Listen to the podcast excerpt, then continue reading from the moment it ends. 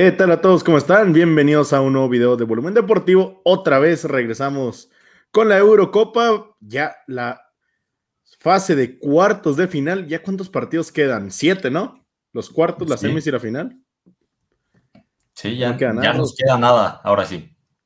Sí, ya se nos va la Eurocopa, que bueno.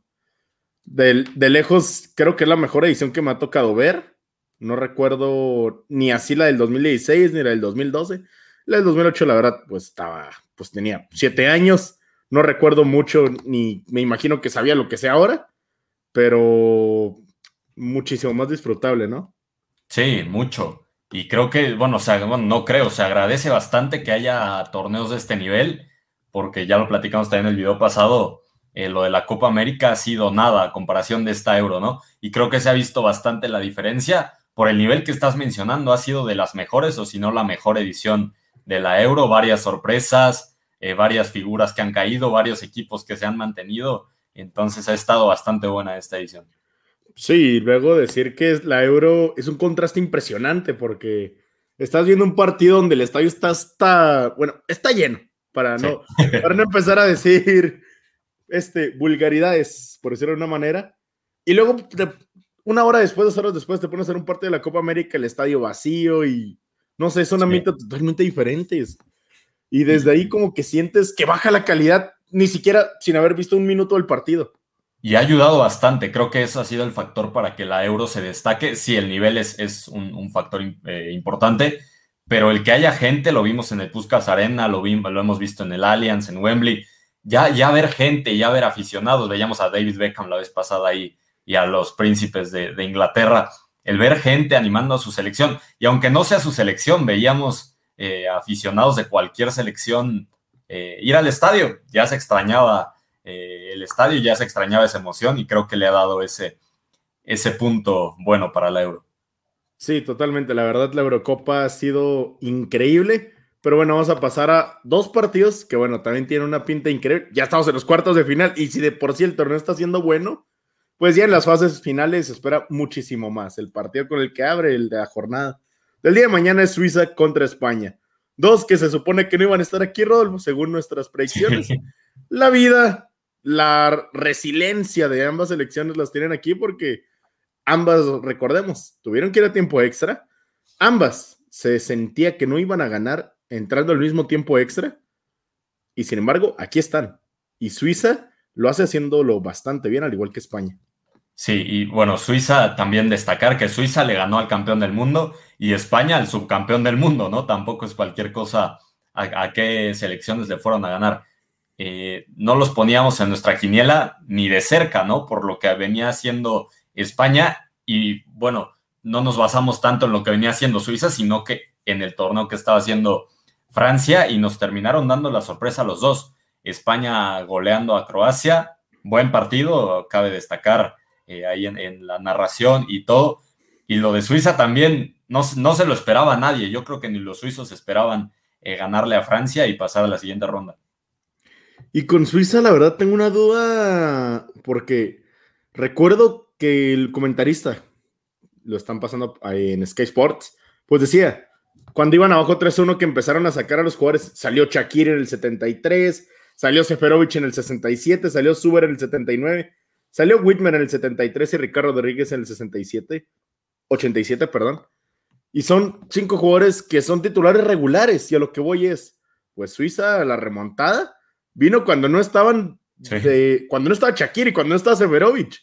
¿Será que igual y vemos rotaciones importantes o qué pasará con Suiza? Tengo bastantes dudas. Bueno, esto destaca que Suiza tiene con qué, que no solo es el 11 que pone eh, inicialmente el director técnico. Los cambios le funcionaron bastante y se notó ya para ganarle así a una selección como Francia, que no hizo tantos cambios hasta el final, ya que sacó a, a Griezmann, sacaron a Benzema, pero fueron al final. Lo de Suiza empezó siendo 10 minutos después de empezar el segundo tiempo, 20 minutos. Fue, fue con más tiempo y creo que le funcionaron bastante bien. Eso destaca la, la buena organización de los suizos para poder hacerle un partido a Francia. No creo que veamos rotaciones tan marcadas de inicio contra España, pero creo que a lo largo del partido pueden ir haciendo esos, esos cambios que se ve que le funcionan. No, y de Suiza me encantó lo del hombre del Wolfsburg, que Babu se llama el lateral derecho, que está pegado a la banda derecha como un carrilero, prácticamente como extremo. Es que tiene una velocidad increíble. Yo este lo conozco del FIFA, no lo conocía realmente del, fútbol. Algún partido habré visto de él en la Bundesliga, pero no lo conocía de, de muchos partidos. Y, y sí es con el FIFA. Corre bastante rápido, toda la banda la gana y llega a línea de fondo, empieza a clavar centros y puede ser importante con las piernas cansadas de los, de los jugadores de España y más con, bueno, pues los goles de España, algunos fueron de centros, el de Mario Pasalic, también el que las anota Lewandowski. Igual y si Suiza empieza a jugar por las bandas, empieza a hacer tipos como en eh, Whitmer y no me acuerdo del carrilero por izquierda de Suiza, es Suber pueden empezar a colgar centros y empezar a encontrar grietas en la defensa de España.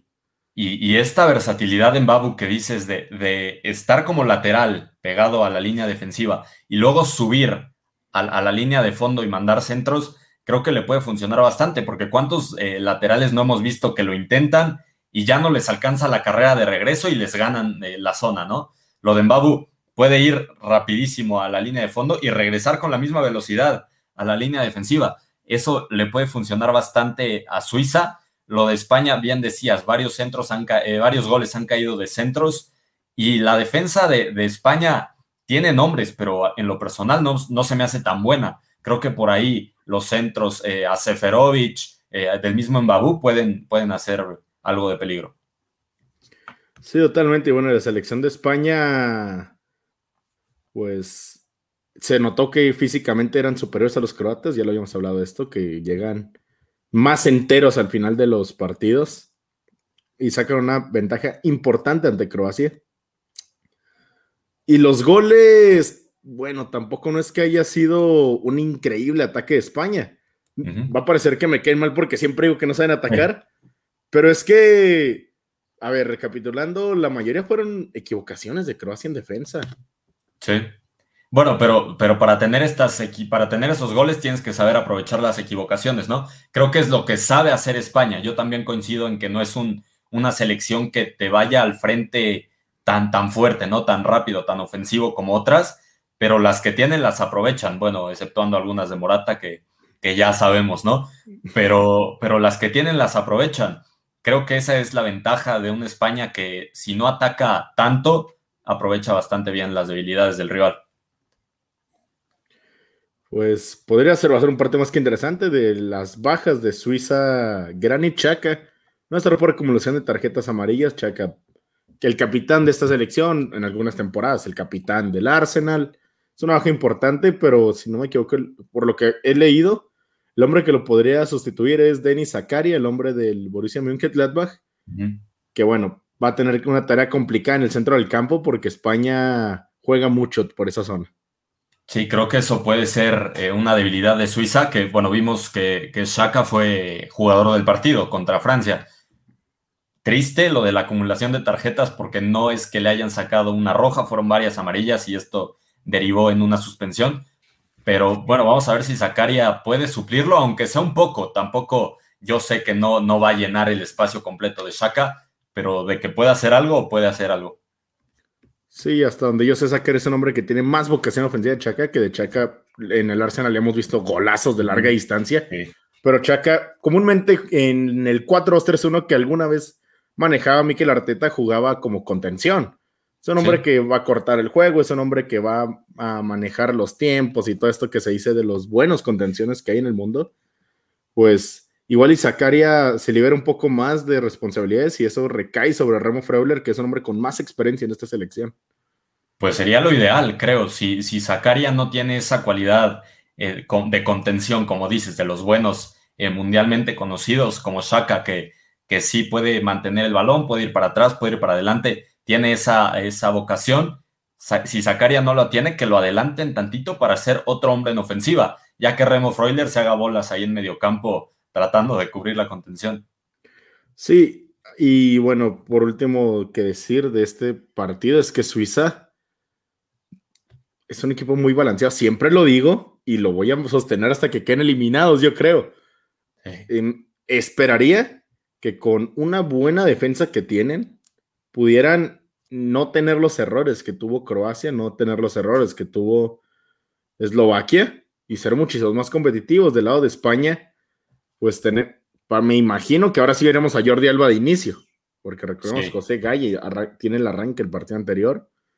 El centro del campo no creo ver modificaciones y en la delantera pues igual y inicia Dani Olmo, se lo vuelve a guardar Luis Enrique como un revulsivo que lo hizo bastante bien. Sí, era lo que te iba a decir. Creo que contra Croacia Dani Olmo eh, sirvió más como revulsivo que como eh, titular, ¿no? Creo que hubiera servido un poquito menos siendo titular. Dani Olmo tiene esta velocidad, tiene esta agilidad para ser revulsivo y desbalancear a la defensa que a lo mejor ya esté cansada.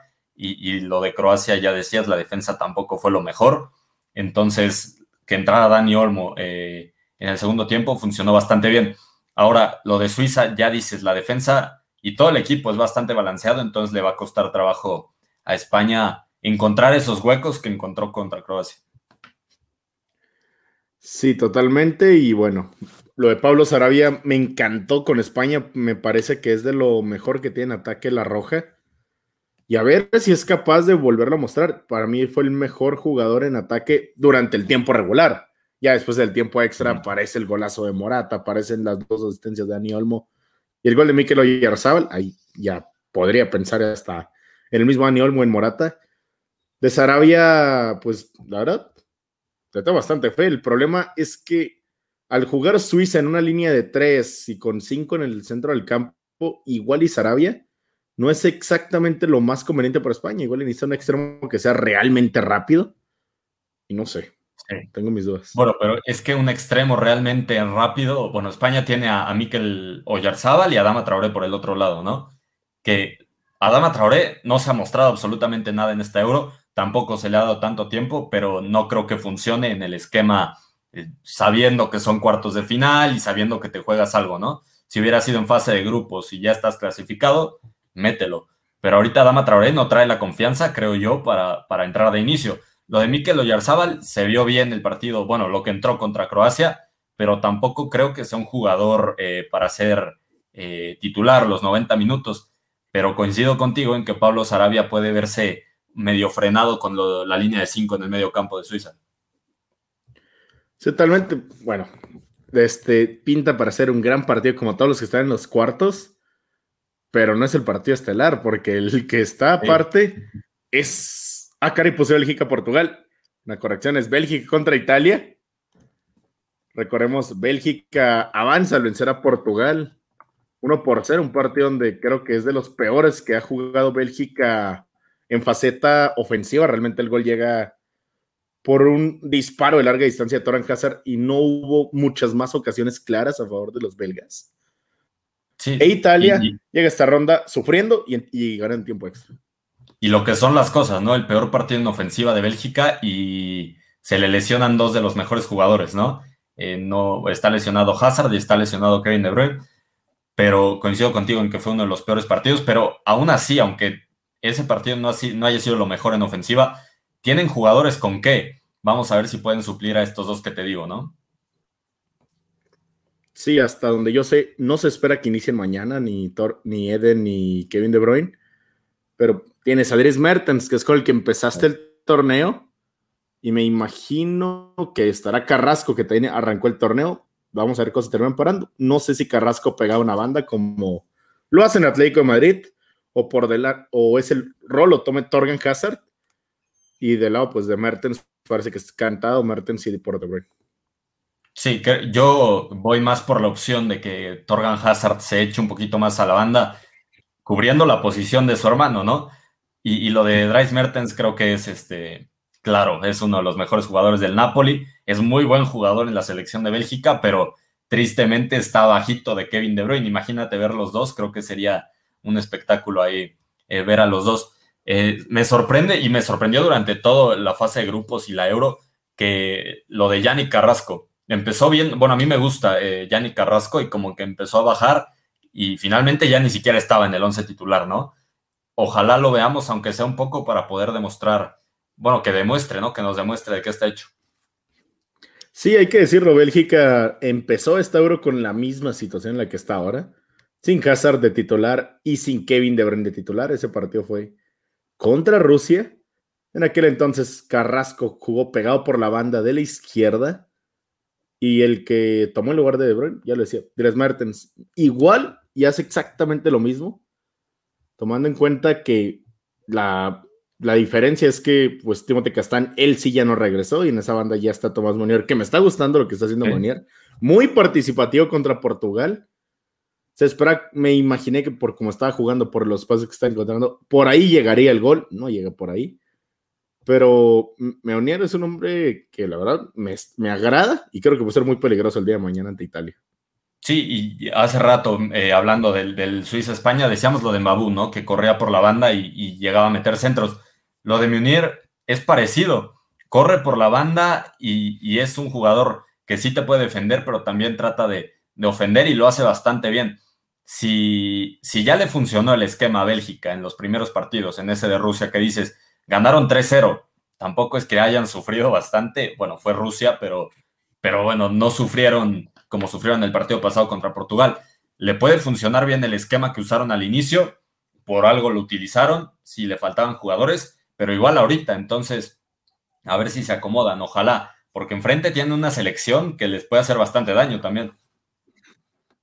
Sí, viene la selección de Italia que tuvo la mejor fase de grupos una fase de octavos donde sufrió de más. De hecho, de no haber sido por unos cuantos centímetros, habrían quedado fuera. Me, refiero al penal, al penal que no se señala por fuera del lugar y al gol que se anula por fuera del lugar. Después del tiempo extra aparece Chiesa, que fue increíble. Yo no, no aceptaría que Chiesa no sea titular el día de mañana. Es que, y, no, se, no se entiende, ¿no? Porque hay partidos el en los que no entra en cualquier esquema, en cualquier equipo, en cualquier selección, un jugador como Chiesa te cumple. Y lo vimos contra Austria. Italia está sufriendo y mucho. Ya dices, no le marcaron un penal a la selección eh, de Austria y tampoco un gol. Si no hubiera sido por eso, Italia ya estaría eliminado. Chiesa entra y, y cumple. Creo que es de los mejores jugadores de Italia. Hay varios en esta Euro. Creo que ha sido la selección que más figuras ha lanzado que no se esperaba de ellas y Chiesa es uno de ellos, creo yo. Sí, totalmente. De Italia también se espera que ya pueda jugar Chiellini, una de las bajas que tuvieron en el partido. ¿Contra quién fue? Fue contra. Fue contra Suiza, sí, que anotó gol y termina saliendo Chiellini. Sí, anotó gol, se lo quitó el bar, salió lesionado, parece no se levantó de esa decisión. Hoy, hoy se espera que mañana esté en el campo. Y una de las grandes dudas que tiene esta selección de Italia, porque, bueno, a mucha gente no le gustó lo de Berratti, o lo de Berratti y Jorginho juntos en el centro del campo, y se esperaba que quizás Locatelli volviera a la plantilla. Pero, bueno, entra Locatelli, ¿y tú a quién quitarías? Está Jorginho y está Berratti. ¿A cuál, a cuál de los dos tú, tú cambiarías? Yo me animo con quitar a Berratti, porque a fin de cuentas, tu mejor versión de todo el torneo fue con Jordiño, Varela y Locatelli en el centro del campo. Se, se, espera que sea de nuevo el Berratti y Jordiño Varela, pero me causó muchas dudas ante Austria. Berratti parece que se vio un poco fuera, fuera de ritmo también contra Gales, no es que se haya visto muy bien. Pues igual y Locatelli va de arranque y Berratti ahí esperando en el banquillo.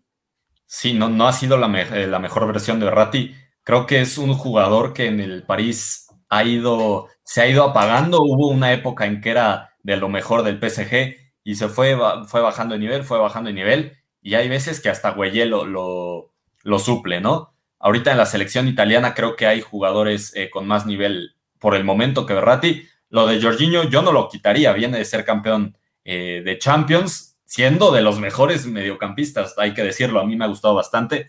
Y en Italia lo ha estado haciendo bastante bien. Lo de Locatelli me ha lo que ha entrado lo ha hecho bien, creo que no ha quedado de ver. Sí, totalmente. Y Rodo, ¿no te acuerdas? Creo que alguna vez dije algo así como de Italia, creo que se pueden quedar cortos contra Bélgica porque les falta una individualidad importante. Sí. Si quieres esa individualidad, sí. Porque es lo que mostró ante Austria, que él puede ser la individualidad que pueda decantar el marcador a favor de la, de la Zurra. Pero y sí, coincido contigo, porque Chiesa es de esos jugadores desequilibrantes que te pueden hacer el partido él solo, ¿no? Porque lo hizo contra Austria, eh, donde cuando Italia estaba por debajo de la lona, entró Chiesa y los despertó. Pero creo que si lo mantiene eh, Mancini los 90 minutos, puede ya al final del partido estar sufriendo por la falta de minutos, por la falta de ritmo, no sé. Me gustaría, sí, me gustaría verlo de inicio, pero no sé si aguante los 90 minutos. Pues será una de las dudas decirlo que Chiesa también en un partido importante contra el Porto, cuando él juega en la Juventus, y esto ya lo he dicho, él es el hombre que se carga a la Juve en la espalda. Y termina, terminaron quedando eliminados, pero lo de Chiesa fue asombroso en, esa eliminatoria. Igual, y es el momento de que Chiesa se vuelva a, tomar relevancia en una fase importante para su, su, equipo, en este caso la selección.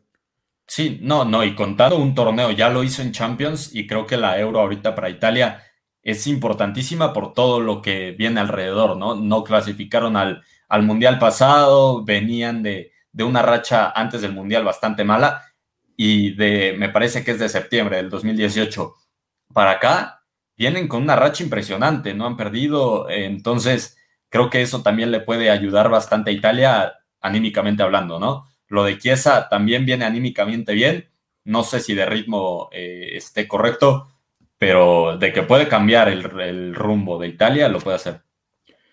Y bueno, pues será bastante interesante ese partido que estaremos narrando en la Academy el día de mañana. La verdad es de esos partidos que no hayas bien para dónde irte porque hay argumentos para pensar que lo va a ganar Bélgica. Esos argumentos, ya lo dijimos, las individuales fuertes que tienen, que saben cómo atacar porque Mertens tiene una velocidad importante, tiene ese toque final que a muchos jugadores les falta. Y además, pues está Lukaku, que bueno, Lukaku contra italianos no hay ninguna duda. Si le ha metido goles a las defensas en Italia es una pregunta en vano. Después también está el mismo Mertens que ya decimos en el Napoli. Está Carrasco, que lo hace muy bien con el Atlético de Madrid. Está Torren Hazard, está Tomás Maniera, Axel Witz, el Tinemans, en total. Una cantidad de goles importantes. Y, las, y hay argumentos para pensar que Italia lo va a ganar. Porque Italia está el mismo Chiro inmóvil que quizás no se vio fino ante Austria. Y tampoco es que haya tenido un torneo impresionante, pero ha mostrado que tiene en algunos partidos, en algunos mismos lapsos, también eso para ser ese jugador diferente. Es que si te pones a ver selección por selección, sin, sin enfrentarlos como lo estamos haciendo ahorita, si te pones a ver únicamente a la selección de Bélgica, dices, le puede ganar a cualquier equipo. Si ves jugador por jugador, no hay equipo que le gane. Y si dejas a Bélgica a un lado y ves a Italia, lo mismo, jugador por jugador, tiene zonas cubiertas bastante bien. Creo que es de esos partidos, como dices, que, que no sabes a quién irle, no sabes a dónde poner tu quiniela, porque tanto Bélgica en una, en una chispa de individualidad, Lukaku te puede anotar, e Italia con inmóvil también, ¿no? Entonces creo que no hay eh, desvariaciones ahí. Eh, pero también destacar que Bélgica sufrió un poco contra Portugal en octavos e Italia también lo hizo contra, contra Austria. Entonces, a ver qué tal les va en estos cuartos de final. Sí, lo raro es ambas selecciones sufrieron de más inclusive hicieron cosas que no se esperaba de ellos, sobre todo de Bélgica, que terminó defendiéndose mucho contra Portugal. Y el lado de Italia, pues más de lo mismo. Se esperaba que arrasara contra Austria y no lo logró. Y después del, porque en la fase de grupos, estas fueron las dos mejores selecciones, argumentablemente, los 9 de 9 que sacan ambos, ambos sin duda alguna, porque la otra selección que sacó los 9 de 9 era Países Bajos, dejó las dudas y terminó mostrándolas en octavos. Estos al menos lograron avanzar. Y la parte difícil con esta clase de partidos es las predicciones, Rolf.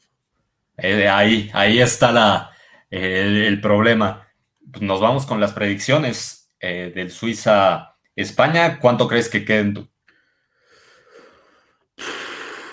Yo creo que va a ser España.